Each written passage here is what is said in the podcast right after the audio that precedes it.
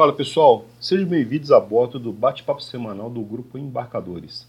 Toda semana colocamos um assunto relacionado com a área de sistemas embarcados para ser discutido de maneira bem formal pelos nossos participantes. Nesse segundo episódio, o foco é voltado para microprocessadores e microcontroladores, um tema que provavelmente deve ser recorrente aqui no podcast. Todas as opiniões omitidas são de responsabilidade dos respectivos autores, lembrando que essa é uma conversa informal e pode ser imprecisa em diversos aspectos. Em nenhum momento a nossa intenção é denegrir ou diminuir a imagem de qualquer pessoa ou empresa. Muito pelo contrário, nosso foco é apenas compartilhar informações relevantes. Segue o áudio.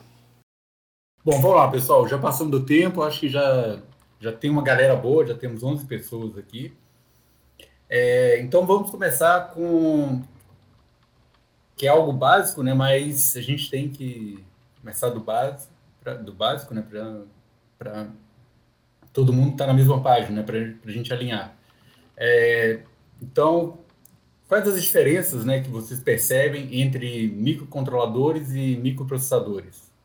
A gente discutiu um pouco isso na é, na reunião passada, né, no encontro passado, mas seria legal o pessoal que está é, tá começando hoje é, dar suas opiniões também, né? O que, que, que vocês acham? Vamos lá, João, Fabrício, dois Fabrícios, né? Marcelo, Márcio. Os dois Fabrícios sou eu mesmo. Eu estou igual a reunião do Apólitos Anônimos. Hoje eu vou deixar os experts conversarem. Não, não, não, É justamente isso que a gente não quer. É, não.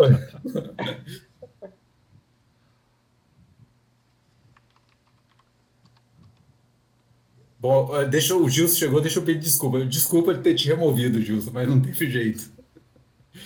Oh, agora parece que tá bom, Gilson. Agora sim. Tá. Só tá congelou, tranquilo. mas tirando isso. É.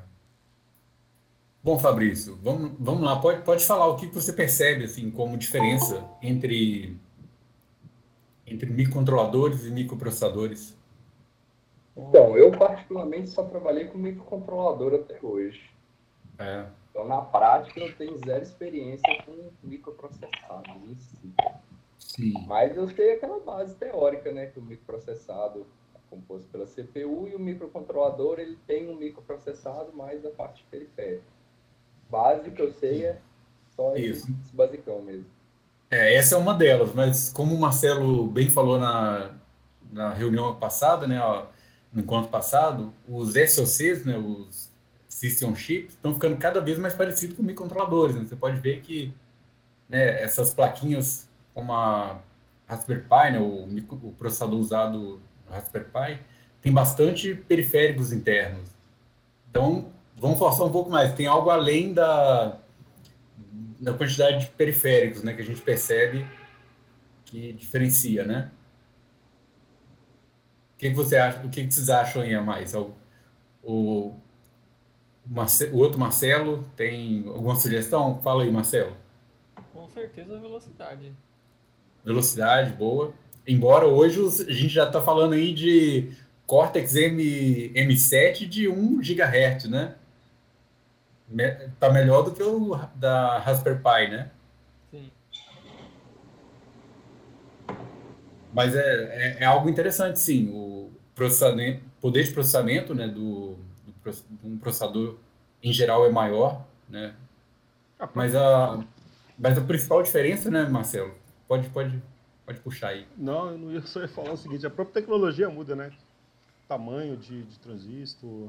A gente estava falando de MMU na última, no último papo, né? Geralmente vai estar presente só em processador, né? Exato. É, memória sempre externa, porque geralmente precisa de demanda muita memória, e memória ocupa muito espaço no DAI, então geralmente o cara não coloca isso lá dentro. Até coloca, né? Geralmente para bootloader, alguma coisa menor assim, mas não. É uma cache, né? É, não volume, né? Porque não é. atende a aplicação final, né? Ele põe algo lá para algo que precisa de um giga de flash, como é que ele faz?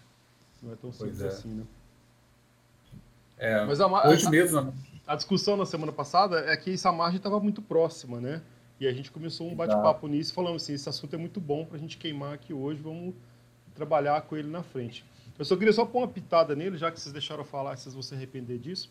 é que o, o, processador que eu esqueci da semana passada foi o, o da Texas, o AM335, que talvez seja um dos primeiros casos onde você começa a ter uma convergência, né? Que ele é, ele é processador. É, eu estava até olhando aqui no datasheet que eu tinha esquecido, mas já era um Cortex A8 e ele vinha com dois núcleos, né? Adicionais para você fazer essa área de, de real time, controle industrial. É tal. o PRU, né? PRU, exatamente. E, e, tinha, já tinha a ADC, né, que até então era coisa exclusiva de microcontrolador. Então, para mim, um dos grandes pioneiros foi a Texas, a Texas com esse lançamento, né? Agora a gente tem outros, mas assim, na época não tinha muita coisa com essa, essa fusão começando a, a aparecer, né? Hoje está ficando muito fácil, né? Mas essa margem começou a cair ali, na minha opinião, sabe? Em termos de tecnologia. Só. E aí, Gilson? Dar, assim, Voltou? Ah, só para... Uh, se você Pode pensar em termos de velocidade, né, que alguém falou aí, que velocidade era um fator importante. Hoje você pega aí um STM32, F103, 72, vamos arredondar para 100, né? Vamos pegar assim um modelo que tem 100, 100 MHz, não é tão difícil. Era um processador doméstico que usava no computador, sei lá, em 95 por ali, né? Na virada do 486 DX4 100, e o primeiro Pentium foi um Pentium 100 então tem assim uma distância, mas ela está diminuindo, né? Na vez nessa época o pessoal trabalhasse com um microcontrolador de 4 MHz, 10 MHz, 12, alguma coisa nesse sentido, que eram os primeiros lá, Z80, né? Aqueles Motorolas que eram 8 MB quando o pessoal começou. Então tem, mas acho que ela está cada vez está tá diminuindo mais, né? Coisa de 20 anos agora acho que vai vai diminuir. Vamos pegar um fator que é o clock, que talvez seja o, o mais importante, talvez, no processador. Né? Importante não é a minha palavra, mas talvez seja a especificação mais utilizada, né? mais vista, que tenha maior apelo comercial. Talvez. Sim, muito bom. É, o, o Valbon está aqui também. Beleza, Gustavo? Seu microfone está fechado aí, dá um alô aí para a galera.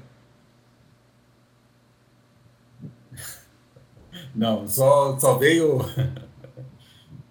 ah, tem que ser o alto. Boa noite. Boa noite. Opa. Agora sim. Boa noite, Bom, pessoal.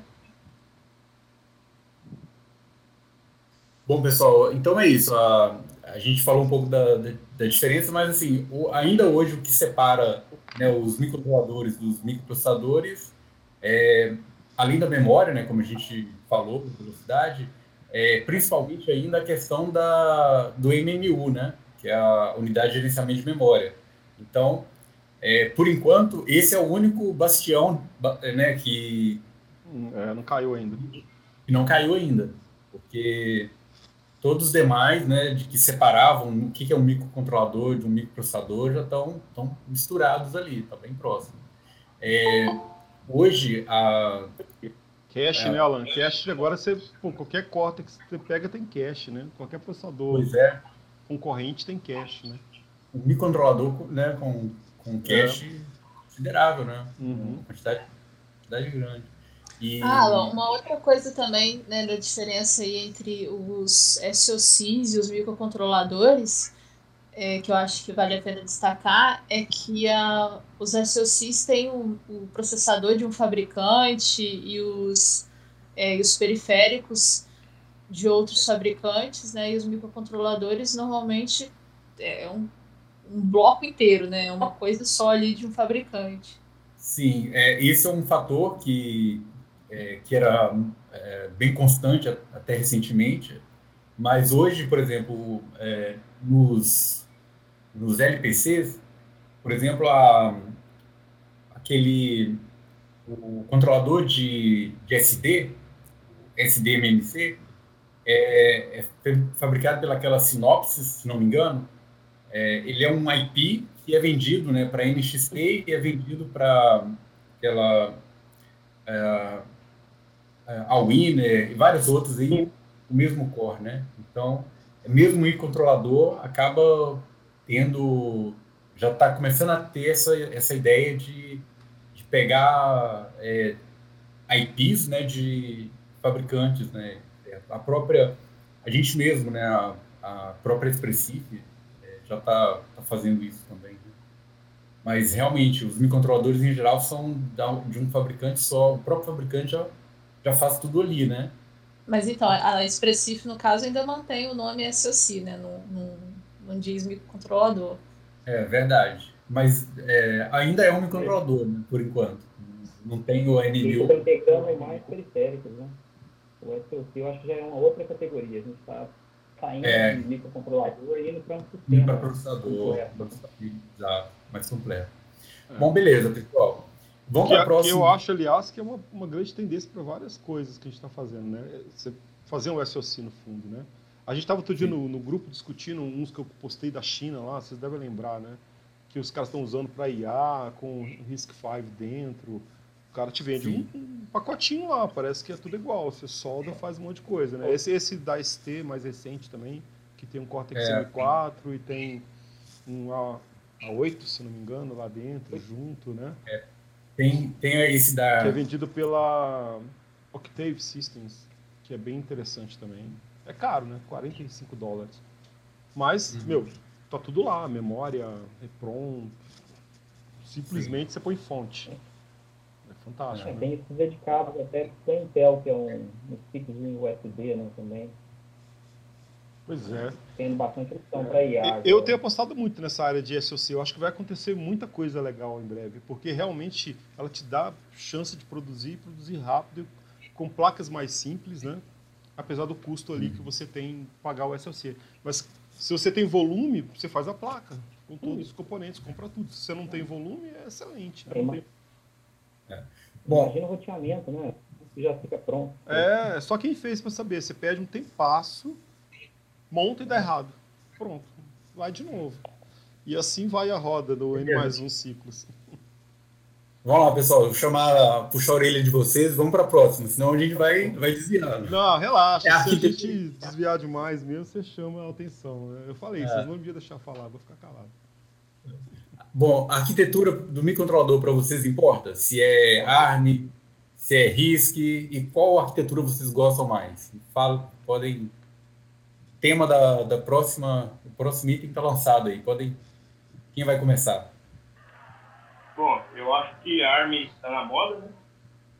Então, acho que, cara, indiretamente, tem que saber ARM, né? O pessoal é, antigamente usava muito PIC, esse tipo de coisa. É, cara, mas eu acho que hoje, é, se você mexe ali basicamente com micros de 32 bits, dificilmente você vai escrever ali em registradores, esse tipo de coisa. Só algo muito uh, específico, né? Você vai, vai ter que se importar com esse tipo de coisa. Uhum. Mas eu acho que, cara, a moda aí é ARM. Uh, RISC-V tá vindo aí, mas por enquanto tá meio, meio tímido aí. Eu não sei o pessoal, cara, mas eu acho que vale a pena estudar Five também. Mas atualmente, cara, pelo menos o que eu vejo, eu acho que vocês também devem concordar, é, tirando a expressícia ali, que usa 70, né? LX6, LX7, o pessoal é, é full ARM, cara. Mas em é termos de arquitetura, é, a pergunta é mais interna, né? A arquitetura da, da ARM é uma arquitetura até bem limpa, né? É um risco bastante limpo, registro é um geral. É, um risco puro, é, né? É, stack point e tal, muito limpaço. Assim. Você compara com, com outras arquiteturas, é, a ideia é isso seria um fator de decisão para você? Talvez a sua resposta já seja não, já que a gente também no programa mais em assembly, né? Então... É. Bom, para mim, cara, eu acho que não. Eu acho que assim, é, pelo esforço hoje ser muito mais em software, né? Ah, pelas abstrações serem muito maiores, se hoje você vai usar um FPOS ali, você vai usar middlewares de terceiros, dificilmente você vai é, é, olhar para as especificidades do seu core. É só se for algo muito específico. Exemplo, uh, Cortex M7, por exemplo, ele tem aquelas caches, cache e cache. Aquilo tende a dar muito problema quando você vai usar o DMA, por exemplo. Aí tem incoerência de cache. Nesse caso, você tem que olhar ali com mais cuidado, arquitetura, separar certinho regiões, no linker. Mas, cara, acho que para a maioria das aplicações, você nem olha para isso. Você olha mais ali os periféricos, ah, você quer fazer, sei lá, um controle, sei lá, controle inteligente ali, P&D. Você vai atrás de algo que tem, sei lá, um FPU, ou você faz ali na mão, ADC bom. Mas eu acho que Core, cara, como tem muito ARM, a gente acaba indo para ARM. Mas, na minha concepção, acho que não é o mais decisivo. Assim.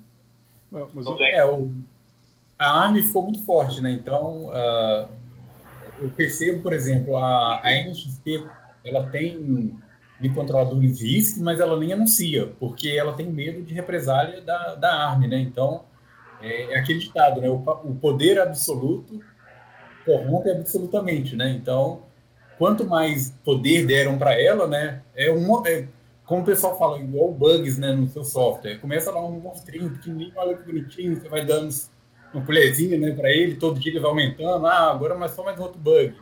No final, seu sistema está gigante, né, com muitos bugs que você não consegue mais controlar, né? A mesma coisa para uma empresa como a Arm. Ela chegou num nível que hoje ela tem muito poder, né? Cara, mas assim, ela aprendeu fazendo, Alan. Isso, isso para mim é nítido. Se ela fosse a fabricante de, de microcontrolador igual a, sei lá, ST, NXP, ela não ia conseguir essa velocidade de sair mudando core e gerando um monte de coisa nova. Você pega o ARM7 TDMI, por exemplo. Cara, ele não tinha tempo de latência previsível de atendimento de interrupção. Só na FastRQ, que não era algo que você tinha acesso, só tinha acesso em RQ. E aí, se entrasse um processo, uma, uma, uma FastRQ, você ficava para lá. Como é que você vai fazer uma aplicação crítica quando você não sabe a latência da interrupção? Aí ele entendeu que está errado. Aí o que, que ela faz? Ela gera um, um, M3 lá na frente. Então ela fez um monte de bobagem assim no, nos anteriores. Só que como ela vende IP Core, não vendia chip, ela tá livre para me pegar, melhorar e daqui a três anos eu tenho um negócio novo, entendeu? A posição dela é muito cômoda também, né? Um fabricante igual, sei lá, ST, vai, que a gente conhece, ou NXP. Cara, como é que você joga fora um núcleo, todo o conhecimento que você tem, Motorola, né, que, que fez muita coisa? É, é, difícil, né, você abandonar e se mudar, né? Então, a posição dela ajudou muito a ela conquistar esse ponto que ela tá. O jeito que ela faz, né, o jeito como ela trabalha, né? É. Bom, é, eu vou puxar mais uma discussão. Uh, Jonas, se você puder mutar, parece que está tendo um ruído de fundo aí, tipo uma, uma sessão de exorcismo. É, não sei se é só eu que estou ouvindo, mas. É, bom, pessoal, eu vou puxar mais um tema é, nisso aí que o Marcelo falou. É, a ARM ela trouxe coisas boas para o microcontrolador. É, o que vocês acham que. Quais foram as principais coisas de boas que. As principais coisas boas que vieram é, com o ARM? É, vamos lá, Sara, você tem alguma sugestão e o que, que você, você já brincou com outros controladores, né? O que, que você percebe que a ARM trouxe de vantagem? Sim, eu já usei alguns ARMs nos microcontroladores da Texas, mas eu não, não cheguei ao nível de assembly para detectar algum tipo de vantagem significativa, né? O que o Jonathan falou para mim, ele fez muito sentido. Quando a gente ganha abstração, a gente não acaba não se não se preocupando tanto com esses detalhes, né? É, eu, eu queria puxar mais, talvez o pessoal que é mais antigo vai lembrar, é, eu, Marcelo, né? É, sobre, sobre a questão do o que era programar microcontrolador há mais tempo, né? O programador, o, né, o, o próprio Dongo ali para programar era um Deus nos acuda, né? Eu acho que essa é uma das principais vantagens que a, que a ARM trouxe também, né, Marcelo? O que, que você acha? Olha, só que isso já existia, né, ela? Assim, não foi, a, não foi ela que, que teve essa ideia. Não, já existia, né? É que o Brasil estava acostumado a fazer pique com controlador que tinha tensão elevada para gravar flash, né? Esse Sim. é o ponto, mas a gente já. O MSP já Sim. fazia isso com 3V3, ó. Sim. Tempão, né? Não, mas é, esse é o ponto que eu queria discutir, exatamente isso. Ou seja, é, será que ela, é, ela trouxe algum benefício padronizando né, o SWD? O que, que vocês acham? Porque antes, né, você usava de uma família, de um fabricante, você tinha que usar um programador, você usava de outro, outro programador. Né? Exceção dos processadores que usavam JTAG, né? Não sei se você lembra, mas é, microchip era assim, usar, e usar Texas era outro, e usar NXP era outro, era o, a NXP na verdade é Freescale, né, por exemplo, que era o não era nem JTAG, nem era o BD, é, BDM, né, que era um outro, um outro tipo de programador ainda. Bom, alguém aí lembra? Alguém tem experiência com pique, com outras coisas aí que vai lembrar? Nossa, nem me Deus. Eu tô querendo esquecer essas coisas, não é lembrar, não. não, a gente tem que lembrar pra gente agradecer, né? O que a gente tem hoje. Eu tinha que tacar o microcontrolador, passar no ultravioleta. Verdade. Quem nunca, né, Gils? Apagar, voltar. Foi entrega no... Marcelo. Levar num gravador, cara. Puta que pariu, externo. Deixar meia hora, uma hora ali pra apagar, é verdade. É, terrível. Apaga, gravador externo de chip, cara. Nossa, que demônio que era aquilo. Aí, Jonathan, se a nossa geração tivesse que passar por isso, a gente já tinha desistido. Com certeza. Cara, assim, mas a, a ARM fez um negócio que eu, que, eu, que eu gosto muito, que é o que está fazendo isso aqui acontecer. Ela te deu um controlador que não precisa de assembly. Ponto. Stack Sim. pointer tá lá. É a primeira coisa que existe chama stack pointer. Beleza. Então é com isso você, você segue a vida, toca o barco com C.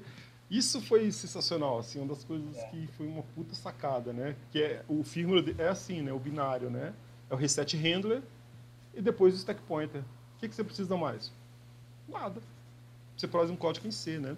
E, e como é bem regular a arquitetura em termos de registro, beleza para os compiladores também. Então ela acertou em alguns pontos, né? Ela, mas é, é o que eu Sim. falo, não foi à toa, ela errou antes e veio consertando, né? Acertar. Vamos, vamos dar a voz aí para o Gils. Fala, Gils, o que, que você queria dizer? Uh, não, eu estava tava tentando lembrar que o NFT430 não tinha suporte para só em C também? Eu estou enganado. Qual? lembrar aqui. Suporte para quê, Gils? NFT 430. Mas suporte para quê que eu não entendi? Do 430. Escrever só em C. Sem precisar de boot Tinha, tinha. Também. O MSP é um processador que a arquitetura é muito bonita, limpa, merece é, um estudo. Concordo. É RISC do mesmo jeito. Né? Cara, é muito quadradinho, muito legal, muito legal de entender. A chamada de interrupção, troca de contexto, tudo muito, muito bem projetado. É um controlador que eu adoro, assim, como arquitetura. Vale a pena Sim. entender. Pena que. E o consumo de energia é muito baixo. Exato. É, isso aí é uma coisa que eu desmistifiquei um pouco. Eu, eu andei pegando o Cortex, clock a clock, e eu acho que tem os top do Cortex chegam lá também, entendeu? O ST né? com L0 da vida dela, é, se você pegar por megahertz, não é, não é a diferença assim, ó, oh, não, mas para época era. É. A gente está falando é. de 10 anos atrás, é. cara. Entendeu? Então, quando é, você põe o contexto histórico da coisa, os caras. O, o mesmo SP430 é fantástico, do meu ponto de vista. Eu acho lindo como processador. E o, e o ADC é bom, né? Excelente. É. Todos os periféricos dele. É. É. Você pode confiar que vai te atender. O que está lá no, na. Eu posso estar enganado, é. mas a documentação do Texas é uma das melhores que tem. Esse é outro ponto forte. Sim, sim. Inclusive, é, na própria IDE você acessa, você consegue acessar aquele. É, algum, não lembro mais o nome, alguma coisa Explorer. E, e ele carrega todos os exemplos para cada periférico, tudo em C e, e mostrando ali os, os, os registradores que você precisa configurar Além disso, tem o fórum deles que são que é, que é, é, é mantido respondido pelos funcionários da Texas Instruments e eles respondem muito rápido. Isso realmente é um ponto forte deles. É. O João que enganado, é, eu posso estar enganado, mas assim, uma das coisas que, que eles fizeram foi ter um olhar mais crítico sobre a questão do consumo. E como veio muita onda de dispositivos móveis que necessariamente dependem de uma bateria, então acho que fez com que eles ganhassem muito visibilidade nisso. Que não era na arquiteturas passadas, não tinha tanto essa, essa. Não tinha tanta preocupação. E eles tiveram preocupação em fazer algo realmente com consumo baixo. Isso empurrou a quem vai fazer dispositivos móveis Sim. pelo menos olhar com carinho, né? Vamos, assim, vamos ver se isso é realmente legal. Desencadeou todo o processo. É, o, Sim. O Gil interrompeu, Gil se interrompeu ali para falar. Tinha um relógio assim que eles faziam como kit, né? Era, acho que chamava Cronos. Ah, assim. eu tenho isso aí. Era bem bacana. É, Bom, vamos lá então, pessoal. O próximo é, é microcontrolador antigo, ainda em uso. 8051, HSP12, PIC. Alguém ainda programa em PIC nesses dias? Não, né? Ah, mas tem muita gente por aí, Alan. Esse não, grupo aqui é muito hype, cara. Ano passado tava todo mundo definindo pique lá na, no grupo, né? Hoje ninguém usa. Como assim? Ano passado eu tive que fazer um filme para pique, não gostei é. Tá vendo? Ano passado. Não, e, e, na faculdade é só isso, né? Que, que praticamente ensina de mim. Pique, pique, toma-lhe pique, toma-lhe pique. Não, minha experiência com pique de faculdade é segundo período tentar fazer um delay para um carrinho funcionar, não dava conta de botar um delay no código do pique. Era é. muita incompetência também né, para a época, mas o pique também não ajudava não. É. Eu não vi pique na faculdade, eu acho que eu vim antes do pique, viu, cara? Eu peguei o 6800, o Motorola, 6800 e 68 mil, que eu, que eu lembro com clareza. É o 68K era interessante. É complexo. É? é. Ah, o 68K, eu não sei, eu acho que tinha 7, 8 modos de endereçamento, é uma coisa absurda, né? Você lembra aí? Era um bom processador, eu lembro vagamente, assim, eu achava legal, assim, eu gostei. Mas é, os detalhes eu não lembro mais, não. Mas esses morreram, né? É, a ideia de quem que sobreviveu até agora é o 851, cara, ele tá aí, né? vivo, reencarnado é, em vários cores, né? É, e o próprio. Então, eu, é, eu sabia que existia, mas não usei na época. Fui ver depois também, né? E aí é horrível, que eu estava falando isso outro dia também. A gente olha a arquitetura do Arcade 51. Hoje, você fala, gente, o que, que é isso? Onde que os caras tiraram essas ideias malucas, né? Mas aí você tem que comparar com, sei lá, HC11, né? Você tem que comparar com coisas da época, né? Aí, aí faz é. sentido, é. né? Exato. É, o HC11 é depois, inclusive, né? Eu acho. Eu acho que Era sim. evolução, né? É um pouquinho depois, né? Mas já é mais limpo, apesar de não ter registro para quase nada, né? Tem um A, B lá, se não me engano. Tem pouquíssimas coisas, né? E ele é RISC, é CISC, né? É CISC. Ele é CISC. É o o, o pique né, era fantástico, né? Eu, eu lembro, comecei com o pique também, 16F84, 35 instruções só. Rapidinho que você decorava. Tudo. Decorava. Essa é uma boa discussão também, né, Alan? É RISC ou CISC, né? Verdade, a gente não coloquei, não colocamos aqui, né, Marcelo? A gente não coloquei é uma, aqui. Uma, uma das principais categorias categorias, assim, né? Que diferencia. O pique é o quê, afinal de contas? É risco ou cisco? Eu não sei.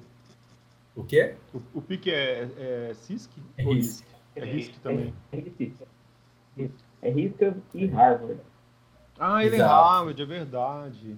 Isso foi uma das coisas que eu lembro de bem do início. Inclusive, esse, esse era o problema dele em relação àquele spec, né? O, o, eles colocaram o spec em hardware por causa disso. Ah, essa é a razão? Que é, puta, Aquilo é um horror, né? Esse é. errado, o compilador que tinha que resolver, né? Depois de um tempo. É. Porque antes e nem o... tinha isso, né? É, e o PIC ainda tinha outro problema, que eram os bancos, né? Eu lembro que você tinha que ficar. Aquilo ali era outra, outra tristeza, né? É Todo mundo que precisa de mais memória do que é capaz de endereçar, né? A gente teve problema, tinha problema disso até na Smart lá na época, né? 68HC11 com uma questão de 512K também, era um horror. Pois é. É. E tinha o um filme de 500k. Imaginação controlada na onda.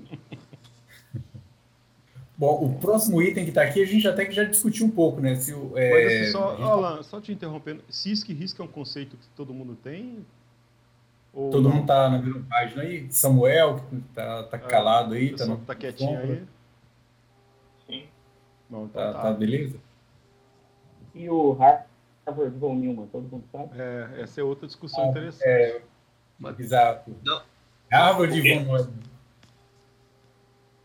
Mas se quiser dar uma explicação aí, rápida aí, professor, porque eu sei que é reduzido e a outra não, né? Mas quem, quem conta quantas é reduzido e quem, quem tem que decidir isso? Como que pode ser essa divisão? Eu, eu tenho essa dúvida. Ah, reduzido é o quê? 50, lá, 30, 40, 60? Dá uma aula para nós aí. Sei que você sabe. Ixi, vou ter que puxar da memória. Mas, basicamente, eu acho que o mais importante dessa história, no RISC, é o que, é que você consegue deixar que seja feito em hardware sem microcódigo. Em geral, o CISC você precisa de microcódigos, ou seja, você cria instruções de alto nível, que na verdade uhum. elas são quebradas internamente por, um, por uma execução, digamos assim, como se fosse um, um core RISC, executando instruções mais complexas. Por exemplo, Isso. uma divisão. Você não é capaz de fazer a divisão em um ciclo de máquina. Você quebra a divisão em microcódigo, que, a gente, que é o nome que eles davam, né, bonitinho, para que internamente o microcontrolador com um core mais simples conseguisse fazer essa instrução. Isso. Uhum. É, e o, o Gil já começou a puxar ali a linha, é, João, de outro, outro ponto importante, que é os, os processadores RISC, né, os microcontroladores RISC, é que praticamente todas as instruções executam em um único ciclo de máquina, né, com exceção de uma ou outra, né, principalmente as de multiplicação, divisão, que acabam gastando um pouquinho mais, né, mas e até em alguns microcontroladores né, mais evoluídos, eu acho que eles conseguem até fazer multiplicação em um ciclo. Mas, né, em geral é isso. É, assim, às, vezes, às, vezes, o pessoal usa o pipeline, né? Então você quebra, deixa, coloca um nó, eu crio um, coloco uma outra instrução que você pode usar Sim. que não está amarrando, né? É. Ô, João, e... Tipo, e, e, tem uma coisa interessante, você pegar um Cortex M, você não vai ter uma instrução lá que pega o valor da memória, faz uma conta com ele e volta ele para a memória como instrução única. Então, é justamente essa tentativa de tornar tudo mais ortogonal, bonitinho, quadradinho, para a máquina de execução ser muito simples, né, que acaba determinando até os modos de endereçamento que você tem no seu processador. Né? Você pega um Intel, cara, ele pega um vetor na memória, opera não sei o que lá e pô, joga na memória de novo o vetor inteiro. Entendeu? O cara é. escreveu um milhão de linhas de código para fazer aquilo, e aí pôs no microcódigo lá dentro, né? É só é. não ter bug, né? E nem falha de segurança que tá bom. É. E uma curiosidade, né, Marcelo, que hoje em dia, mesmo as máquinas Intel, que são teoricamente CISC, internamente elas têm um, um processamento lá já em CISC que pega essas instruções grandes e transformam é, em RISC, né? Ela tá usa um conjunto de instruções RISC para emular as instruções CISC antigas, né? Dos, dos, sei lá, do 386, dos mais antigos, né? É, hoje a própria Intel usa RISC por debaixo dos, do, dos panos, né? Será então, que o, tem... o risco venceu a briga?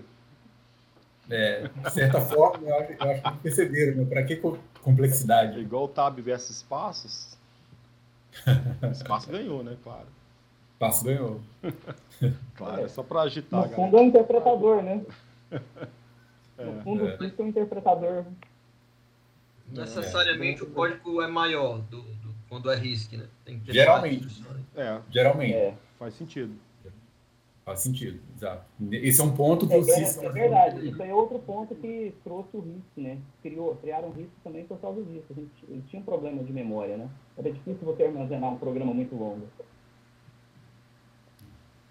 Então, pessoal, é, vocês acham... É, tá, tem a ver um pouco com essa linha aí, né? Do ARM, do Cortex-M. Vocês acham que ele vai dominar o mundo? Ou seja, que vai, vamos ter somente o Cortex ou o RISC-V vai pegar? O que, que, que vocês, quais são as apostas aí? Fabrício, que não está meio calado, o Marcelo, o Samuel, o que, que vocês acham? Ah, eu acho que sempre aparece alguma coisa nova aí no meio do caminho. Acho que não, não tem duas vertentes. Não tem, não tem um vencedor só, não, né? Não, não. Tem várias. E acho que Sei. isso é bom que cria uma certa competitividade, né? E estimula tecnologias melhores. É, a competição, ela é, geralmente, ela é sempre positiva, né? Isso. É bom ter um... É bom o RISC-V estar tá competindo com, com o ARM, né? Então, acho que, no final, nós consumidores, né? Consumidores de microcontroladores, acabamos ganhando né, com isso. Exatamente. Acho que tem, um, tem uma questão muito grande, Alan, que é o investimento que já foi feito, né? Você tem contrato estabelecido por mais que a, a empresa olhe, putz, é muito legal apostar em Risk 5 agora, por isso, isso e isso, o negócio a gente já comentou, o cara não está nem aí porque está lá dentro em geral, a, a, menos que ele realmente precise né, medir certas coisas e ter determinadas características. Mas imagina se a ICT te entrega hoje o mesmo que ela entrega de periferia e coloca lá um Risk 5. O que, que muda para você como usuário? Pouco, mas será que ela pode fazer isso hoje? Né? Eu acho que aí tem uma questão de mercado que, que até limita esse horizonte de trabalho, né? Ela deve ter contrato é. por anos. Não, é uma questão contratual, né? Ou seja, que ela, que ela já tinha já acertado com a ARM né, e com outros envolvidos. É. Né? O que é o quê? Eu posso de reduzir custo? Talvez, né? Porque você não vai pesar custo só de, de, de IP core, né? O cara tá te dando um troço super testado, né? Validado em tudo quanto é lugar. Você vai investir do zero num negócio que começou agora. Ok, como um branch paralelo ali de, de coisas para avaliar, eu acho que faz todo sentido. Agora, como mainstream da, da empresa, será que ela vai mudar de é. outra? Eu não consigo ver isso mudar em cinco anos. Acho que tem, vai ser Exato. um tempinho por aí. Você pode ver que quem apostou em RIS5 são os novos entrantes, né? São empresas é. que não têm muito a perder, digamos assim. Uhum. Né? Você pode ver que a, a tem aquela a Green Waves da, da França, foi uma das primeiras que criou um, um processador, né, um controle com oito núcleos chamado GAP 8. É, algumas na algumas chinesas, inclusive a própria Expressif é uma delas, né? Mas as grandes, eu falei agora há pouco da NXP, elas estão meio tímidas ainda, né? Elas, a NXP tem um, um RISC-V lá, mas ela, ninguém nem sabe, né? Ela nem anuncia que ela tem. Que ela tem medo da, da própria ARM e contra ela, né? Eu acho que mas é o processo. com a compra da NVIDIA, vocês acham que prejudicou nesse sentido, não? Acho que, que ganha força, não? RISC-V. Porque você agora tem uma empresa que não, não só projeta, mas fabrica o chip. Então, assim, o interesse comercial é outro, né? Não sei, minha visão de. de... É, esse, esse mercado né, de semicondutores, a tendência dele é sempre é, ter poucos players mesmo, né? Então, você pode ver, é, as grandes estão sempre, sempre fazendo fusões, né? E, é, e virando uma empresa maior, né? Mas, assim, as, a gente pode dizer que a gente nunca teve mais do que cinco, seis grandes aí disputando esse mercado, né? É sempre um mercado mais um pouco mais restrito, né? Sempre fica lá. Hoje, por exemplo, a gente pode falar que a ST praticamente domina, né, o, né, a parte de controladores, né? Temos outros, claro, temos temos a Microchip que, que ainda está lá, temos a NXP, mas tem a Texas, mas a NXP, a ST meio que Acho que esse é a terceira, mano. Não, é não, segunda ou terceira. É. Mas eu, eu, eu não, tento tirar. Falando de microcomputadores, né? Ver isso assim, bem né? separado. Eu vejo como negócio, sabe? É, a gente às vezes tem as nossas preferências, mas. Primeiro, vamos lá. Ó, a, a, empresa que era dona da ARM, no fundo, a acionista majoritária era um banco estatal japonês, né? SoftBank, é o SoftBank japonês. Que está numa crise fodida. Como todo estatal Europa ou Japão, no caso. Então estava barato. E por outro lado, os caras é. têm um portfólio gigante de, de clientes, sabe? Eu não sei se essa teoria, ah, vou pegar e acabar com isso aqui, procede. Eu acho que é, é um negócio e estava barato, eu vou comprar e aumentar meu portfólio. Eu, é, para eles é isso. empresa, né? não, eles não fazem isso por paixão, porque gostam de microcontroladores, é, é um negócio. É, é negócio. Exato. E agora vamos falar de negócio, né? Vocês acham que há uma redução na é, questão financeira, por exemplo, quando você é, troca um microcontrolador por um processador, um processador por um microcontrolador, há uma redução muito grande de é, questão de economia? O que, que, vocês acham? Qual a vantagem de usar microcontrolador microprocessador em relação à economia de dinheiro, né? Que, que Fala aí, pessoal. Cara, eu acho. Uh, eu posso falar e aí depois que. Vai lá, vai lá, vai lá, Júnior. Cara, eu acho que a grande vantagem de você usar um processador é na questão da sua aplicação ali, como que você vai escrever ela, né? Se você tem uma CPU ali com MMU, você vai rodar um, um Linux, por exemplo, ou sei lá, um, sei lá, um Linux, geralmente ah, o custo de você desenvolver o software ele pode ficar reduzido, né? Tipo, você não tem que contratar um cara que tem um background muito grande em hardware, por exemplo. Ah, eu vejo muito cara que desenvolve hoje aplicação para Linux embarcado, por exemplo. O cara ele é computeiro, assim, ele vem do alto nível, né? Você não tem que colocar um cara que é engenheiro eletrônico Diferente se você tem um microcontrolador ali muito específico, com muitos detalhes. Então, eu, eu acho que é, encarece o hardware. Você vai ter que ter uma memória externa, você vai ter que ter controle ali na questão dos sinais, é, a memória. O próprio, custo, né? o próprio custo do processador, é, por exemplo. O custo do processador. É, a gente Mas... sai de um processador de um dólar, né, de um microcontrolador de um dólar ou menos, para para 5 dólares, 10, 15, dependendo do, é, do processador, Sim. né? Eu acho que se tem gente que faz isso, eu acho que é porque a longo prazo esse preço ele se paga de alguma forma. Porque senão não ia justificar, né? Eu já vi alguns casos de alguns produtos que eram complexos, feitos com microcontrolador, e eles foram migrados para processador. E por mais que é, fosse mais caro o hardware, no fim das contas, eu acho que ele se paga ali na questão do som. Sim, faz sentido. A, resposta boa é o que, que é mais caro, hardware ou firmware? O que, que vocês acham? Qual é o volume? Depende do volume, exato. Essa é, uma pergunta. É. Vamos, vamos pôr um volume médio, sei lá, mil unidades. Mil? Firma é mais caro. É, mil vão colocar que o processador está custando aí 8 dólares, 8, 10 dólares. A tendência de mercado é o controlador custar nada daqui a pouco. Vocês vão comprar controlador que vocês estão comprando hoje pagando 5 dólares, ele vai custar 50 centavos, 1 dólar daqui a 5 anos. Ou um pouquinho mais. Marcelo, mas eu ouço essa, essa mesma teoria aí há mais de 10 anos. Não, eu lembro que. Tem gráfico disso, cara.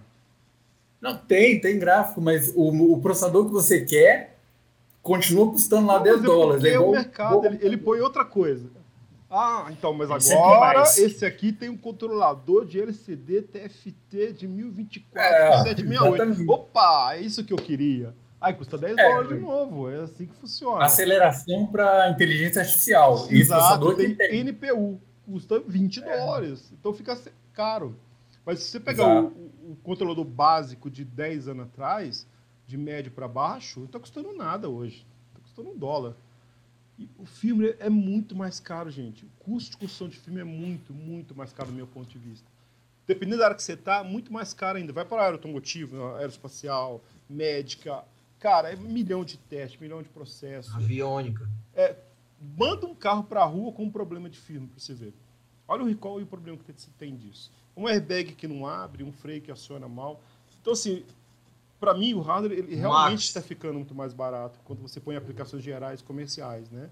Tem claro que tem aplicação específica e não é o caso, mas então nesse ponto de vista, o que o, o John estava falando é muito legal, porque putz, tem hora que você vai pôr um, um processador rodando no Linux, já tem uma cacetada de coisa pronta e você pula, dá um salto rápido, né? Ok, tem que ter gente competente, que também não tem, né? Nessa área é uma área bem difícil de achar gente com perfil né, adequado, né? Mas eu, eu ainda acho que o hardware está virando commodity mesmo. E aí o, o programador de é. firmware ele tem espaço, cara. Apesar de que desenvolvedor de hardware existe, né? Mas aí é só outra história. Pode ser um bom tema. É. Um Onde estão os desenvolvedores de hardware? Junto com as cabeças de bacalhau em algum lugar? É. Bom, é... então, o próximo, a próxima tema aqui tem a ver com isso também. É, eu realmente preciso de um processador ou um microcontrolador com mais recursos daria conta? Porque para o volume pequeno, a gente viu realmente que faz sentido ir já com um processador.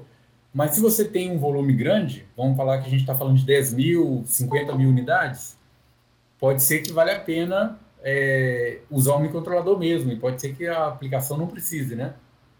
É, o que, o que vocês acham que define essa mudança aí? Ah, eu, é, eu tenho que ir para um processador eu posso ficar no microcontrolador? Porque a maioria de nós, né, nós aqui estamos trabalhando com microcontroladores, mas por que, que a gente não está com processadores, né? Por, assim, qual é o qual é o grande lance do microcontrolador que, que ainda nos atrai, né? Ou seja, por que, que o microcontrolador ainda tem o seu lugar? Consumo, né? Consumo, boa. Tempo de inicialização, acho que é outra coisa que vale a pena. Alguém, alguém dá-lhe outra aí? Tempo de resposta também das, dos inputs. Tempo de resposta dos inputs? Por causa da, da abstração. O né? microcontrolador ainda é mais barato, no geral. O, o custo, né? Como a gente já havia falado. Tem mais alguma outra coisa? Eu acho que código legado. Você tem um produto tem o código já pronto, para você migrar ele para o Linux, por exemplo. Daria mais trabalho, não né? quer fazer isso. É, já está no... É. Já está no pique, dá-lhe pique mesmo, né? É. Beleza. Uh, o custo. Essa, a próxima, o próximo item tudo, que eu acho. Né, no fundo, quando você troca, né? Se você trocar de fato para o processador, pô, você põe uma memória. É, memória, externa. Possivelmente você vai sair de uma placa de dois layers, você vai para uma placa de quatro. Então você, é. você tem uma complexidade de projeto de hardware que tem que compensar, né? Senão, senão é. não dá, né? Mas eu estava até conversando com o Johnny esses dias, assim, o que vai fazer, por exemplo, o aparelho fiscal. Dá para fazer com o microcontrolador? Eu entendi que dá. Agora, putz, você tem um stack pronto de criptografia no Linux. E aí, será que essa diferença de 10 dólares aí compensa esse trabalho todo? Que é um trabalho de firma, é. no fundo, né?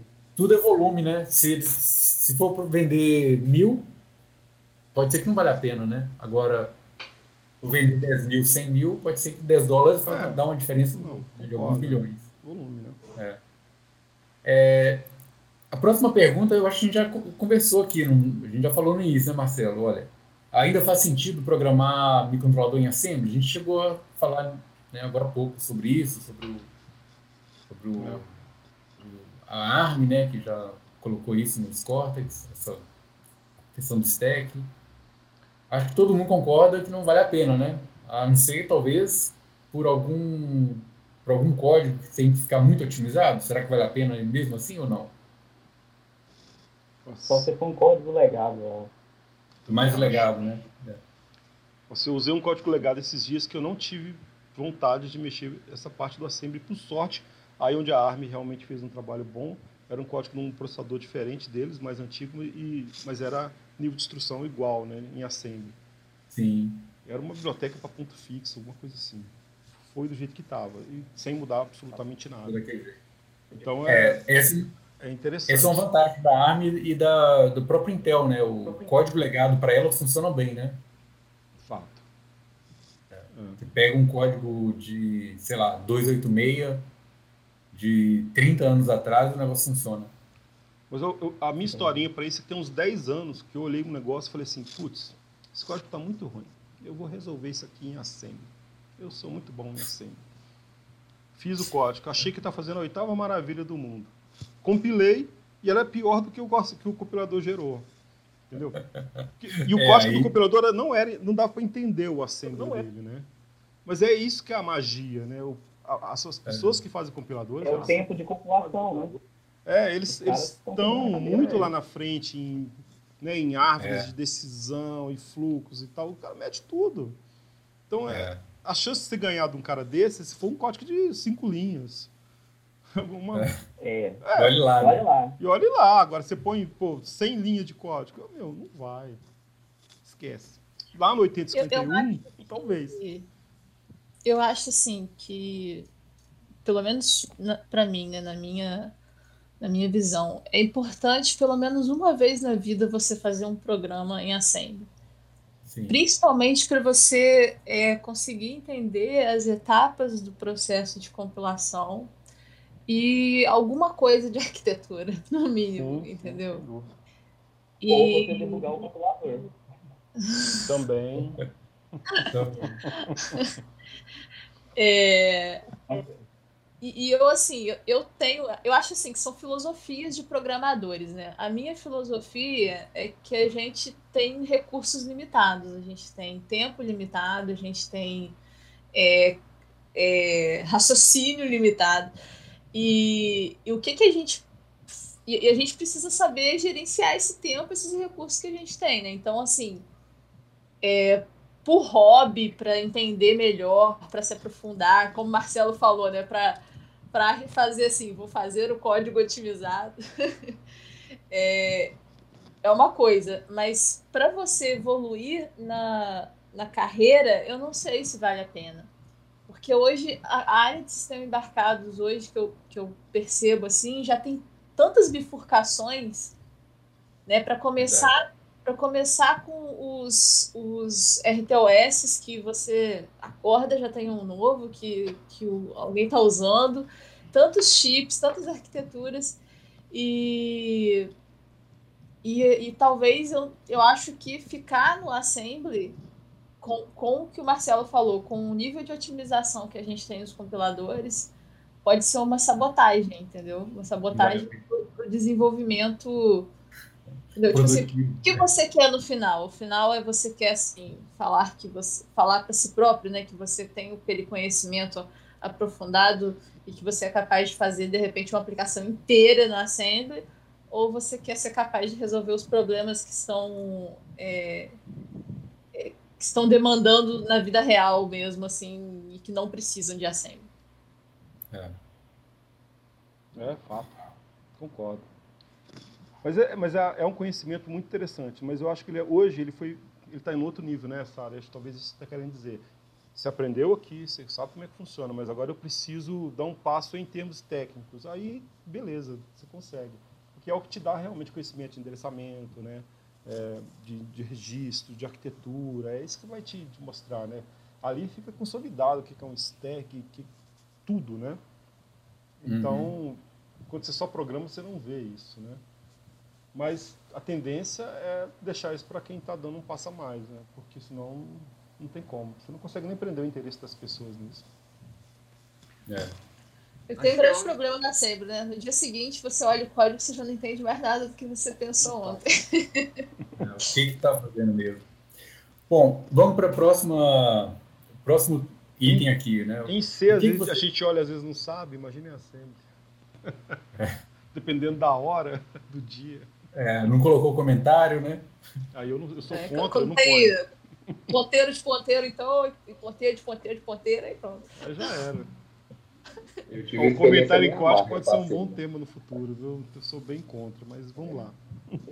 O que, que você é contra, Marcelo? Comentário em código. Comentário ah, em código? Isso. Polêmico, hein? Tenho várias, exatamente, por isso que é legal. Use nomes grandes nas funções. Vamos, vamos lá, Fabrício. Você falou que tem uma. Uma experiência meio amarga. Quando eu fiz estágio numa empresa, é, eu tive que aprender assembly na marra, porque eles tinham uma máquina lá que vendiam acho que era 300 ou 400 máquinas ao ano. E o projeto da máquina tinha 18 anos. Então usava um. Nossa. Era um chip da, um micro da Motorola, HC 700 e bolinha. Nem sei se é antes ou depois do 12, é antigo pra caramba. Eu lembro quando eu entrei sim, já sim. tinha uns 8 a 10 anos que tinha descontinuado o micro. Eles estavam comprando a 5, 8 dólares de fornecedores que tinham estoque. E aí, quando eu entrei, não tinha mais estoque do estoque de quem estava guardando. Tipo, tinha zerado. E eles vendiam muita máquina, não queria parar o projeto. E não valia a pena refazer, não? Ah, o pessoal não queria. É, é empresa, o pessoal estava vendendo, já está consolidado no mercado, não quer refazer projeto. Time que está ganhando. De máquinas novas, então o investimento tinha que ser mínimo. Aí eles me jogaram essa bucha lá para achar um outro micro que tenha quem desista, que seja parecido, para portar esse código. Era um código de umas 10 mil linhas em assim. Nossa. Era um negócio com um menu, display de sete segmentos, sei lá o que. Era um controlador de uma dubadora de máquina. Era, eu trabalhei na JAC de máquinas agrícolas. Cara, eu fiquei. Eu não tinha muita experiência, mas eu fiquei quatro meses trabalhando todo dia, dedicado, porque eu achei um micro que era de uma família que tinha uns 60% de similaridade para poder portar isso. Nossa, era, era muito go-to de ponteiro para onde, de contexto que perdia no stack. Meu Deus. E eu consegui falar desse negócio. Né? Você portou em Assembly também, Fabrício? Foi em Assembly. Nossa. Caramba. Isso que, é, isso que é masoquismo, né? Foi que vai escrever, né, cara? Escreve noutra linguagem, né? Não, eu, eu, eu não tinha comentado o código. Eu li o código lá, para comentava o que, que aconteceu no arroba do boi, como é que tá a agricultura da cana-de-açúcar. Era isso que tinha comentado no código. Sem brincadeira. Não adianta ô, mesmo. Ô Fabrício, essa Jax é aquela mesma empresa que faz é, veículos, essas máquinas pesadas autônomas que andam sozinhas, eles estão com um projeto que eles lançaram, acho que esse ano ou ano passado. Uma ah, legal. É, é, eu acho que é a, única, é a única brasileira, a única empresa é, que fabrica máquina agrícola 100% brasileira. As outras tudo são, são do exterior. Espero que é, tenha sido feito em C. Pelo menos né? Nesse caso aí, a sua não comentário no Assembler faz falta. Faz muita é. falta. Tem muito pulo do gato. Nossa. Aí é útil. Pulo do gato tem que é. comentar. De preferência, é melhor não ter. É. Bom, pessoal, o próximo item é, é, o que vocês levam em consideração na hora de escolher um microcontrolador. Assim, ó, se não tiver, eu não, eu não compro esse microcontrolador. Ou tem que ter, senão meu projeto não anda. Um compilador GCC de preferência, né? Isso aí sim. Mais alguma coisa aí? Alguém lembra? O que que ele, o que que o controlador tem que ter? Cara, eu acho que depende do projeto, né? Depende é do projeto. específico, você vai ter que ter um, sei lá, um periférico específico. Você uhum. acaba indo no que é até mais caro, se ele tiver seu periférico. Uh, então, sei lá, se você quer um, um micro que tenha aceleração em hardware de, sei lá, RCA, AES, por exemplo, são só os top de linha de SSD, Atmel, NXP, quer dizer, você acaba pagando ali 10 dólares no micro. Uhum. É, BGA, geralmente, é BGA, então o custo de fabricação vai ser mais caro, mas só porque ele tem aquele periférico específico que vai fazer a diferença no, no software final, né? Então eu acho que depende do projeto. Primeiro você começa pela prototipação também. Você pega o melhor que tiver, o maior que tiver. Eu já trabalhei com. Quer dizer, eu não tive que trabalhar, mas escolhi um, um micro que tinha resolução de 24 bits de conversor. Não usando é. tudo, aquela. Depois a gente, o protótipo, a gente reduziu, é. reduziu o custo, acabou reduzindo para outro. Mas é, pega o que tiver mais. Oi? Era da Texas? Esse, com... Era Texas. É, 24, 24 bits. Eu fui numa feira, eles me deram um folhetinho. Oh, legal, guardei no bolso. Cheguei na empresa, ah, discussão do projeto, a gente precisa tal, tal empresa usa IRNA, XYZ. Eu falei, mas e se a gente usar isso aqui do folheto aqui, ó? Ah, esse, olha, ah, que legal, vamos, vamos apresentar isso aqui. Era CAPES, uma coisa assim, vamos lá. Parece desenho, né? Desenho animado. Ah, esse aqui. Mas eu vou falar uma coisa que vocês deviam levar em conta, cara. A menor é rata. Boa. Vai ver a rata do, do, seu pique aí que você gosta tanto, tá lá ah. no pique 32. É. Ai, que é, essa dica do é. Marcelo é quem? Pique tem errata da errata, cara. Cara, errata... lá não existe. Tem. É. Não, hoje eu não leio o datasheet, eu não começo pelo datasheet, eu começo pela errata. Melhor suporte não, de firmware, melhor suporte de biblioteca. Tem uma coisa mais importante do que é errata. Diga aí. Oi? O mais importante que é errado é a idade do micro. Idade. Idade do micro. Boa. Porque às vezes não tem errado ainda. Nada muito novo. É, maturidade, é né? É. É, a, gente, a gente, eu e, eu e Ala, fazendo porte do, do Nurex pro C3, de vez em quando a gente fala, Ala, problema é no Nurex, é no driver, é no chip, é na placa. É na gente, né, que a gente tá aprendendo. É na gente. É. É, é andar no escuro, é andar no escuro. É. é, é eu tava pensando aqui, né? A gente não pode comentar nada, porque inclusive isso aqui está gravado, né, Marcelo? Mas é. Não, mas eu acho que a gente não vai publicar isso, não. Mas... É, eu não, eu acho que a documentação, é, uma boa documentação para um, um microcontrolador é, é, fundamental. Tem, tem que ter uma boa documentação. Esse rascunho é legal, olhar é rápido, ver se está legal, ver se o micro já está um tempinho no mercado, ver se tem ferramenta de depuração que presta e, e dá certo, né? Como é que você compra hoje um controlador que não tem um, um SWD mínimo lá, entendeu? Não, não dá, não dá. Se não tiver um compilador decente, não dá. Entendeu? Se o suporte for ruim, não dá. Porque é onde o tempo vai andando assim, embora e você está lá inventando a roda, né? É, isso, é. é isso daí, conta. suporte, é muito, é muito bacana, né, Marcelo? O suporte faz uma diferença danada. É. Não, tem lugar que você manda você uma pergunta uma e fica lá só cri, cri, você, cri. É, Já tive fora que eu postei a pergunta, passou um mês, eu postei a resposta.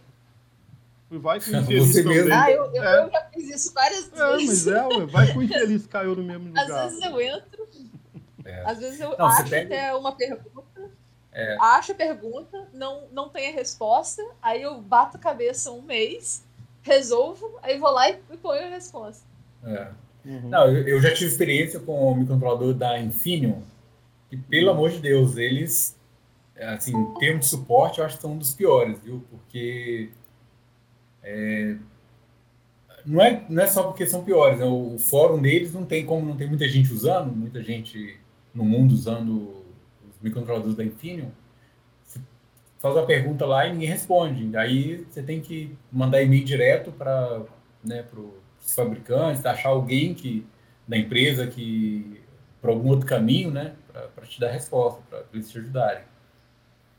É, e... tem que ter comunidade. Né? E além disso, o hardware tem que resolver o que você quer, né? O que o John estava falando, né? tem que ter o periférico que você precisa e ele tem que prestar no nível que você decidiu que prestasse também. É, senão Pois, exato. E, não, esse, esse microcontrolador da Infineon é até interessante, era o XMC 4700.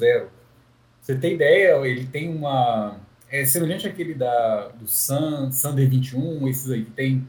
É um, é um core, que ele é serial, ele pode ser SPI e 2C, tudo num, num único só, 485. Então você programa, agora eu quero que ele vire tal coisa. Né? Então você configura para ele mudar. Só que ele é cheio de bugs que não está na errata, não, não tem nada escrito. Ah. E aí ah. só o, só o FAE lá do, da empresa que sabe isso, né? Sabe, sabia o problema. Então. Já tem errado que desanima, cara. É. Uma coisa que eu sempre considero é ver a disponibilidade do chip também. Hum, boa. Bem lembrado, viu? Não adianta escolher alguma coisa que eu não vou conseguir comprar depois. Senta na mouse sem estoque, expectativa, 12 meses. Do, é, melhor não, né? Exatamente. É, exatamente. Eu tenho o preço, mas assim, 10 mil peças preço. Aí é Acho que outro fator também é, é geração de código de periférico, né? Tem micros que, assim, a maioria acho que dos fabricantes já tem hoje essa ferramenta, né? Mas, por exemplo, esse PIC que eu trabalhei ano passado, eu usei o MPLAB X e não tinha suporte para micro. Aí eu tive que achar um similar, gerar os periféricos e ler a documentação de registro inteirinha para mudar o que, que tinha de diferença. Então, isso acho que é um ponto também que a gente acaba perdendo muito tempo se não tiver essa geração eficiente da, de código para inicializar os periféricos. É, perde mesmo. É, eu acho que uma das coisas também mais importantes que a gente não comentou, né? O suporte nos, no, nos sistemas operacionais que a gente que a gente usa, né? Que a gente usa, né? Que a gente vai usar, ou que tem pretensão, né? É, que tem pretensão de usar. É. Bom, a gente já está chegando ao final, né? Já passando de uma hora, uma hora e dez quase. É, tem poucas agora aqui. Vocês acham que é, microcontroladores com aceleração para inteligência artificial são moda passageira ou vai virar tendência? Ou seja, os microcontroladores vir com a NPU. parte Neural da, NPU, da, da NVIDIA, mas mesmo os mais simples, né? Eles já têm a própria Expressif agora, já tem o... É o S3, né, Sara? Que já vai vir com, com a parte de inteligência artificial, né? O que, então, que vai ter lá dentro, Alan? É uma NPU? Aí ele já vai ter algumas, algumas instru instruções para acelerar a parte de, se não me engano, é semelhante àquele TensorFlow da Tensor, hum. TensorFlow da, da, da Google, uma hum. coisa parecida. Fala-me mais sobre Aí, isso depois. Você vai conseguir treinar exemplos básicos, nem todos, né? Porque treinar ou é. usar? Avaliar. É, você treina no você treina no computador ah, e joga tá. para ela, né? Isso, isso. Interessante. Mas é, é, vai ser um processador, um processador em paralelo ou, ou, só uma unidade daquelas que fazem operação de peso tal e devolve o resultado? Mais nesse sentido, talvez, né? É, eu acho que ela já, já consegue pegar os pesos que você é, precalculou e já, já, dá, já dá resposta. Eu ainda não.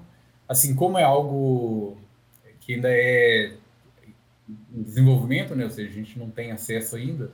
Então, a gente, eu e a Sara só sabemos por alto, né, Sara? A gente não tem todos os detalhes ainda, mas é interessante. É, tem, já, acho que já tem vídeos, né, demonstrando, inclusive, funcionando, assim, é para reconhecimento de voz. É ESP32S3. Tá. Anotado.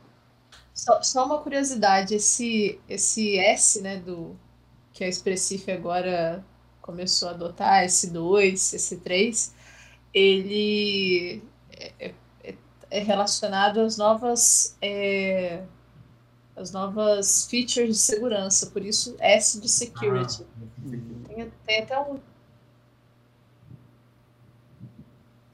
Você fechou o microfone, Sara. Eu disse que tinha um link que eu vou ver se eu acho aqui para mandar aqui para o grupo, que fala bem rapidinho e simplificado as características de segurança que veio no, nessa linha S. Sim. Legal. Mas aí, volta na pergunta.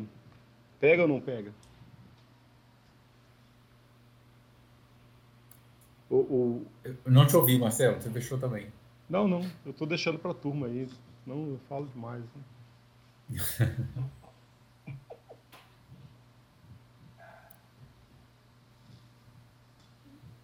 Bom, mas e aí? Vamos, vamos tentar chegar aos. É tendência, então, não é. Eu acho que é Se tiver mercado, né? Se vender. Se tiver mercado. É. é wearables, uh, devices de IoT para casa. Se puder usar, se tiver quem vender, claro que pega. Sim. Esse é, comanda o mercado. É, é, é eu acho. Aposta, né?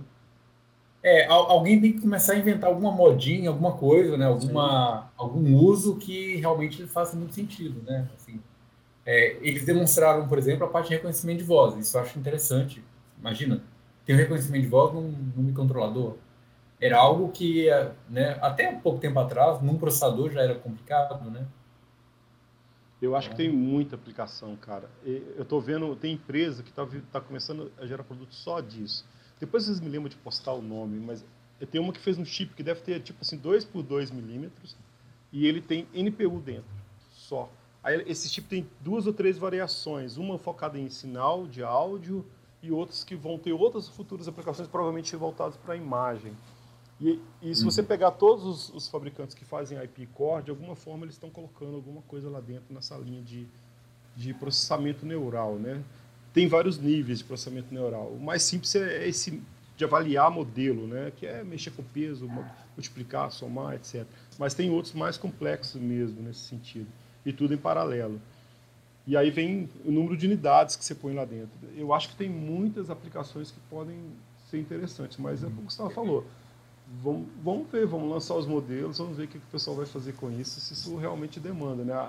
Essa, esse boom do IoT foi legal para a nossa área, né? a gente está vendo surgir muita coisa, está vendo mais gente interessada, eu vejo mais proposta de emprego hoje voltada para a área de firma, que andava bem lá embaixo. Então, eu estou apostando nisso, assim, como usuário, assim, uma coisa que eu tenho estudado. Me parece que é interessante, sim, mas vamos é. ver, é uma aposta, né? Eu tinha conversado com o pessoal da ST a respeito disso no evento que teve ano passado, retrasado na verdade. Né? Aí que eles tinham conversado, eles falaram que tem, o, o hardware deles suporta, só que o que não tinha no mercado ainda eram ferramentas customizáveis para o ambiente de compilação deles. Hum. Por exemplo, o TensorFlow. O TensorFlow não estava preparado para, sei lá, para as bibliotecas da ST e para outros fabricantes também. Mas ele comentou que tem muito está tendo investimento lá fora a respeito disso sim, mas vai demorar um pouco ainda. É, isso é fato. O TensorFlow não está preparado para nada, na minha opinião. Está preparado para gerar código para as quatro plataformas, cinco que ele tem lá dentro e vai customizar uma para você ver o trampo que é aquilo lá. É o quando perdendo meu tempo. Quando eu tenho algum, é, ele está indo embora nisso, sabe? Porque não é simples, não está adaptado mesmo, né? Não, mas o potencial dele é grande. Por exemplo, numa das empresas que eu trabalhei, eles estavam aplicando inteligência artificial na parte de processamento de sinal analógico. Uhum. Para questão de vazão, um monte de coisa. Como você trabalhou na área também, você deve imaginar o tanto de filtro que usa para fazer é. questão de vazão e é. tudo mais. Não, tem várias coisas que as pessoas acham que é fácil, né? Tipo, eu tava vendo o cara medindo o volume é, num tanque.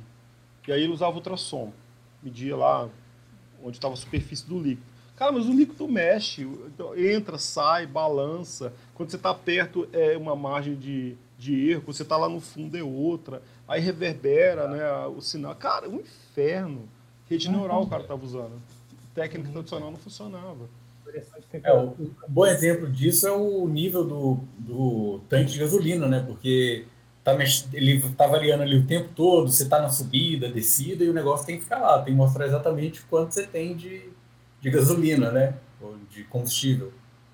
Não, eu, então... Tem um negócio que eu detesto, é medidor de combustível, cara. Assim, dos carros vagabundos que eu tive na vida, a maioria, a maioria era um lixo. Filme é ruim, vocês são ruim, certeza. Pode olhar pra você ver. É incrível. É. Você pega um carro que é bem testado, sabe? Que o cara fez um debalço legal no botão. Vocês ficam olhando essas viagens de, de engenheiro. Mas faz toda a diferença. Vocês começam a reparar, vocês vão ver umas coisas mal feitas. Ligar a chave. É. O meu carro, se eu ligava a chave, ele testava, né? Era, virou feature, que era para resolver um bug. Ah, é? Dos ponteiros. Ele até o final. Não. É. Quando ele vai até o final e volta, é porque o cara tá resolvendo. O cara resolveu um bug lá. Ah, que massa. Achando a posição, né? Uh, é. Mas é. Mas o. É, esse detalhe do carro, Marcelo, eu lembro até hoje, né? O, você falou, não, né, isso aí a gente tá falando de 2002 lá, né? A primeira vez a gente fui lá na Smart, né? E aí você não, você olha o carro, né, dos carros agora da Fiat, o volante tem textura. tipo assim, né, hoje tem, imagina, um, né, naquela época era, eh, assim, era uma preocupação que muitos fabricantes nem tinham, né, de, de detalhes, né, de, igual você falou do debounce ali do, do botão, tem muitas coisas que os fabricantes não estavam nem aí, né. Não, tinha muita coisa, tem muita coisa ainda que não é legal, tem, você é, percebe. Não, e no é, qual aquele carro? É, é, Virtus. É, viajei agora né, para Fortaleza e ele. Você, cara, você desliga o carro, ele não desliga o farolete ali é, automático, entendeu? Com uma feature boba, né? E num carro né, que não. O Virtus não faz isso? Não faz isso. Não né? desliga. Inteiro cheio de plástico dentro, custando 100 mil? Qualquer carrinho aí, qualquer Fiat Uno da, da né, Fiat Uno faz isso e é. Não dá para acreditar numa coisa dessa, cara. Aliás, um, um tema legal que a gente podia discutir é bugs em sistemas eletrônicos, de micro-ondas, geladeira. Tem muita coisa. Não sei se vocês reparam, televisão, cara. Tem. É uma infinidade ah. de coisa mal feita que é engraçado, assim, você pegar os bugs. A gente podia começar a anotar para discutir. Caraca, a televisão é clássica, hein? Eu acho que televisão é um negócio Nossa, que dá muito banho. Minha televisão Nossa. desliga do nada, desde quando eu comprei. isso aí, isso aí parece que tá possuída. Você olha assim, né? Parece que tem um duende com um controle remoto né, do lado. Exato. Exato. A minha é. semana passada não pegava sinal de HDMI nem de TV. Aí joguei na internet e tem um procedimento. Você tem que ligar, Faz um reset. É, tipo um reset. Você liga na menor HDMI e vem subindo o número da HDMI. Nossa! o meu relógio, outro dia, marcou que eu, que eu fiz. Eu tenho até uma foto que eu pus no status. Eu, eu acho que foi 90 km por hora, um negócio assim na bicicleta. pra você ter ideia. Aí depois ele travou, não funcionava mais o botão, né? Aí como a gente é engenheiro, eu falei, vamos dar um factory init. Paguei tudo, voltou normal. Funciona perfeitamente de novo.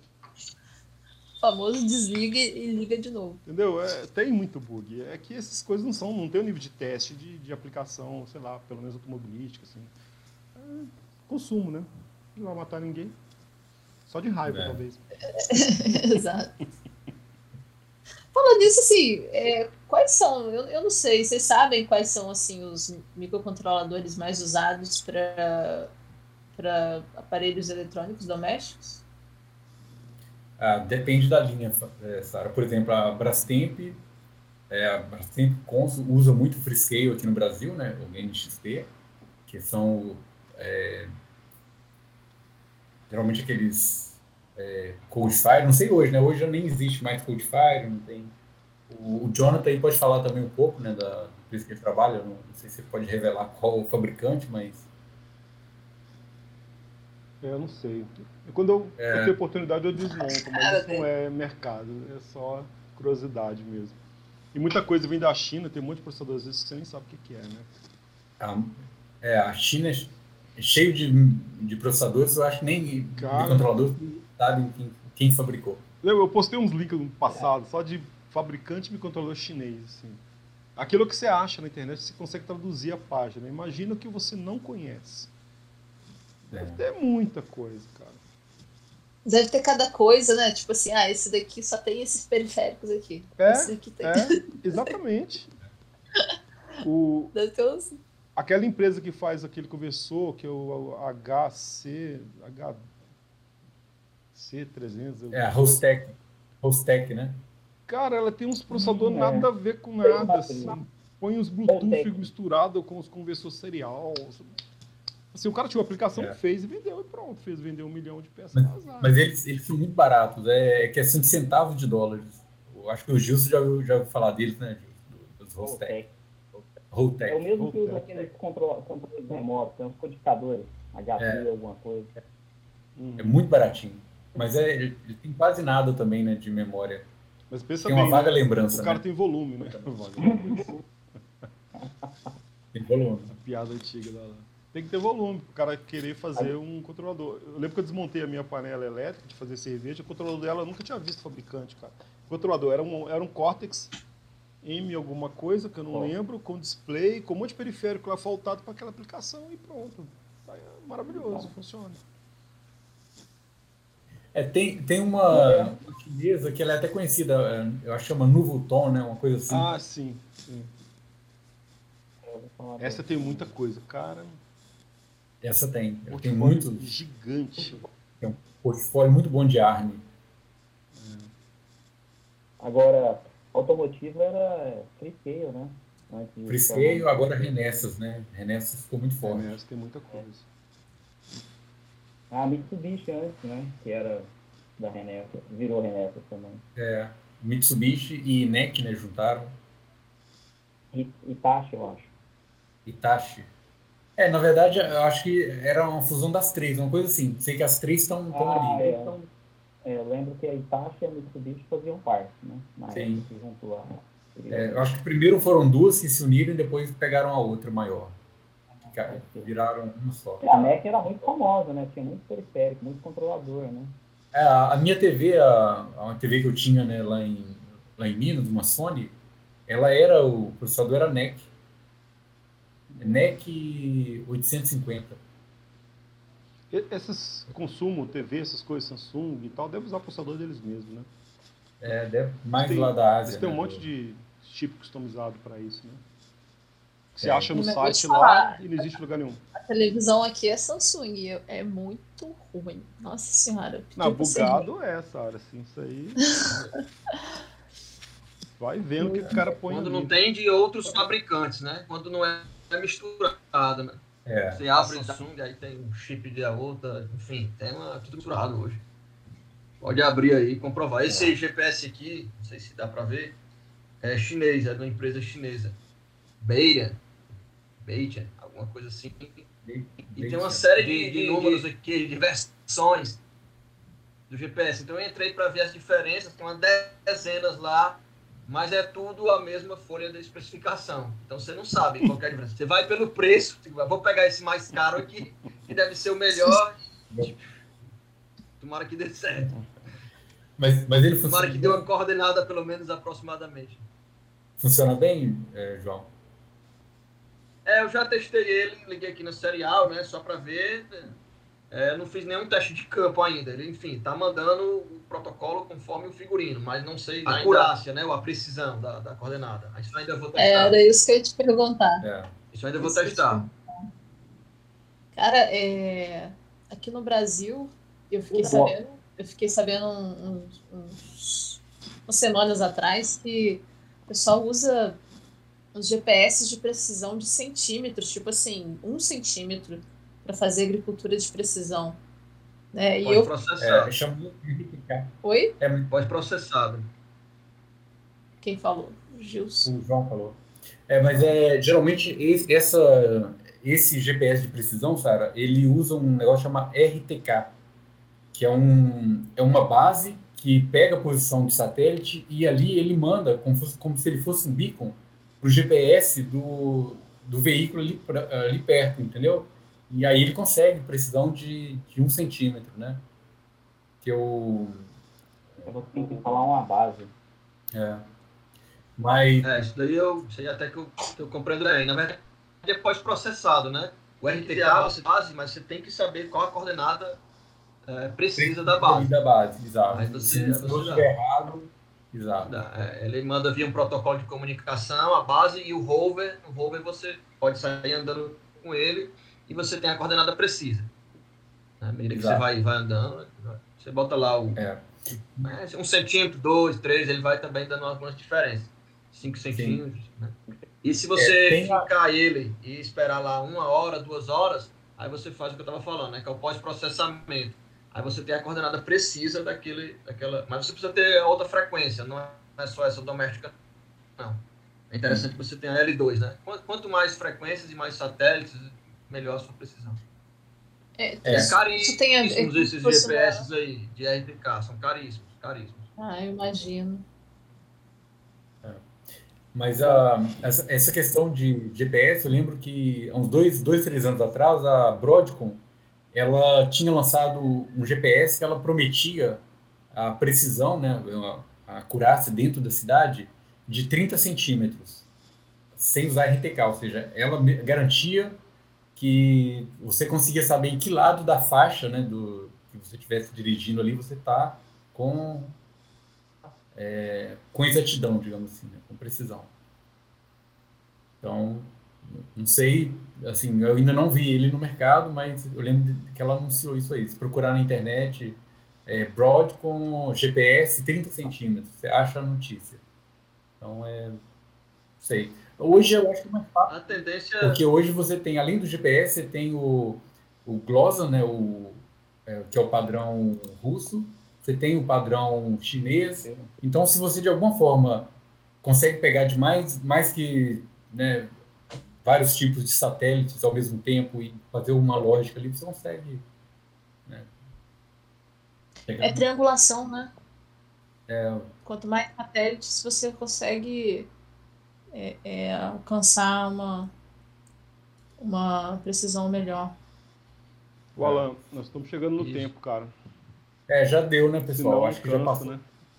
É, o assunto então... vai rendendo, vamos. Alguém tem mais alguma coisa? Semana que vem não vai ter ninguém. É, a ideia é. é ser uma hora, uma hora e pouco mesmo. Já estamos dando uma hora e é, meia. Uma hora. Alguém quer, quer falar mais alguma coisa de microcontrolador? Não, né? Podemos passar a régua e. Não, a gente volta Fechou. no futuro. Esse assunto é, é muito vasto, né? Tem muita coisa e está sempre mudando. Então, é, é interessante. A gente podia fazer um só sobre controlador com RF. Olha, olha o tanto de lançamento que tem disso recentemente, né? Por quê? Porque é. sem fio é uma tecnologia que bombou com IoT. É. Tem Wi-Fi, com é. LoRa, Bluetooth. Né? Inclu inclusive, eu, eu ia até fomentar aquela hora que o Alan perguntou assim, ah, o é, que, que vocês priorizam, né, quando vão escolher o microcontrolador? Cara, depois do SP8266, minha vida ficou expressiva, porque eu não sei, eu não sei quem causou, que, é, né, quem veio primeiro, se foi o ovo ou se foi a galinha, né? Se a partir do momento que veio o SP8266, todas as minhas aplicações precisavam de Wi-Fi, uhum. né? É. É, é, então, assim, hoje em dia é difícil pensar em qualquer pequena coisa que eu não precise de conectar. Sim, isso muda realmente o mercado e a forma de comprar e escolher, né? É. A gente teve até esqueceu de contar isso. Mas é, é, é dar um assunto inteiro, por isso que eu acho que a gente pode voltar nesse assunto. De... Não, e aí tem questão de LoRa aí, né? Tem questão da, da sub-1 da Tech. 5G também, né? 5G. 5G também. 5G é um tema interessante, né? Que a gente, a gente vai ter que fazer o dever de casa. Legal. Beleza. Então tá, pessoal. Foi um prazer estar aqui com vocês hoje. Beleza, boa galera. noite. Obrigado, pessoal. Boa noite. Um abraço, pessoal. Boa noite. Muito legal a todos. Valeu, Falou. Valeu, Marcelo. Valeu, pessoal. Valeu, Sara. Valeu, João. Valeu, Jonathan. Leonardo. E esse foi o nosso bate-papo de hoje. Caso tenha interesse em sistemas embarcados, procure por embarcadores no Telegram e venha fazer parte da nossa comunidade. Abraço.